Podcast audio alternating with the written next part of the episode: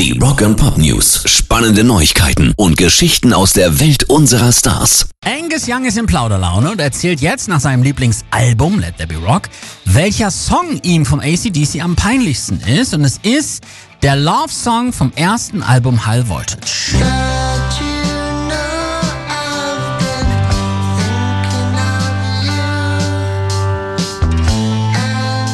Ja, der Gitarrengott findet ziemlich kritische Worte über diesen frühen ACDC-Song und ich kann das verstehen. Wer bei klarem Verstand ist, möchte nicht, dass sowas veröffentlicht wird, sagt er. Ich wusste nicht, ob wir versucht haben, Liebeslieder der damaligen Zeit zu parodieren.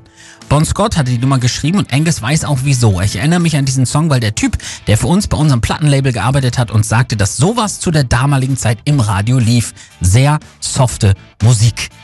Glück haben sie sich später um so als einen Scheiß gekümmert. Rock and Pop News. Klingt komisch in diesen Zeiten, ist aber so. Bruce Springsteen und die E Street Band haben nach vier Jahren mal wieder zusammen auf der Bühne gestanden. Merry Christmas,